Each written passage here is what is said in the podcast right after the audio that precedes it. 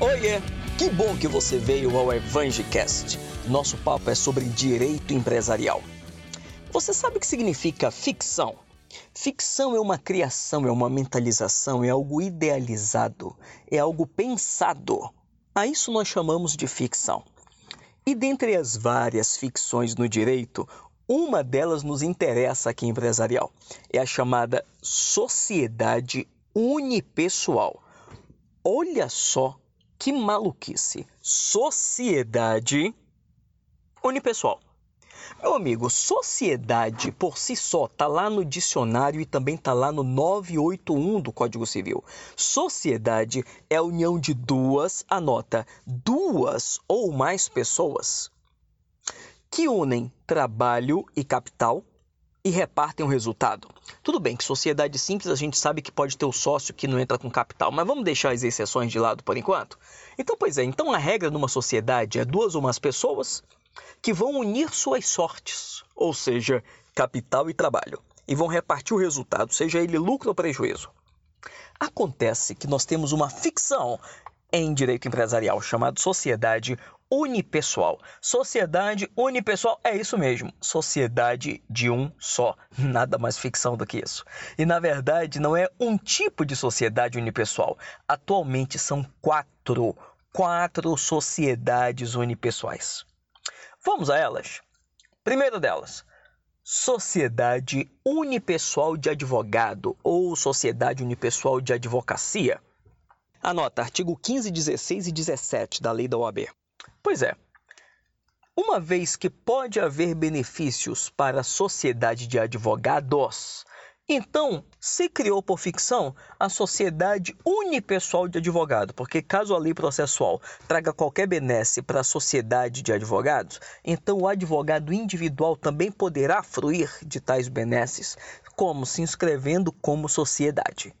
Também permite melhor enquadramento para diminuir a carga tributária, se enquadrando como sociedade. Essa é a primeira sociedade unipessoal de advogado ou de advocacia.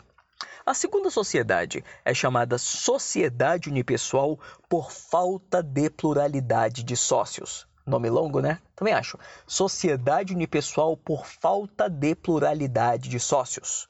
É uma situação transitória, temporária, onde a lei permite que uma sociedade pluripessoal aquela de duas ou mais pessoas, a sociedade mesmo, né? Como a gente poderia dizer nos termos do dicionário, uma sociedade dessa pode ficar até 180 dias. Anota, 180 dias com um só.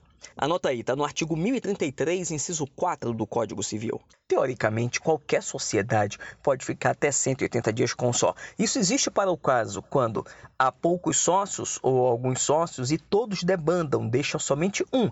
Imagina que você tem um sócio, seu sócio morre ou seu sócio simplesmente sai da sociedade, fica só você na sociedade, aí temos um problema vai extinguir a sociedade sem ter sido por sua vontade, só porque o outro resolveu sair? A lei diz: até 180 dias se há prazo para recompor a sociedade, colocar mais outro sócio. Então, nesse tempo, a sociedade ela é chamada, ela é denominada como sociedade unipessoal por falta de pluralidade de sócios. Na verdade, não é um tipo de sociedade, é um estado em que qualquer sociedade pode incorrer. Passou de 180 dias, ou transforma num dos entes individuais, aquele que nós já analisamos em outro, em outro Evangecast, ou então extingue. Então, sociedade unipessoal por falta de pluralidade. Ah, trava a língua aí.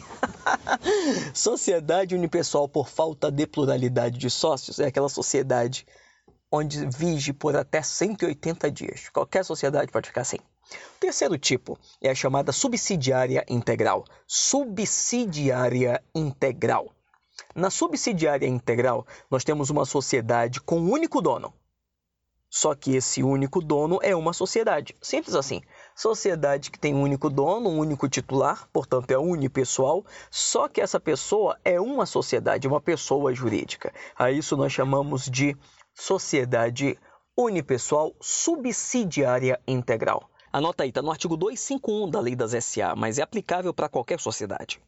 E temos a novíssima Sociedade Limitada Unipessoal. Sociedade Limitada Unipessoal é isso mesmo, que um belo dia a gente conversa na comparação dela com a Eireli. Então, na sociedade limitada unipessoal, temos uma sociedade formada por um só, onde há uma separação patrimonial. Ou seja, se eu sou uma limitada unipessoal, meu patrimônio pessoal não responde por dívidas da minha atividade empresarial e minhas dívidas empresariais também não poderão, numa situação de licitude, tocar os meus bens pessoais. A isso nós chamamos de sociedade limitada unipessoal. Anota aí, está no artigo 1052, parágrafo único do Código Civil.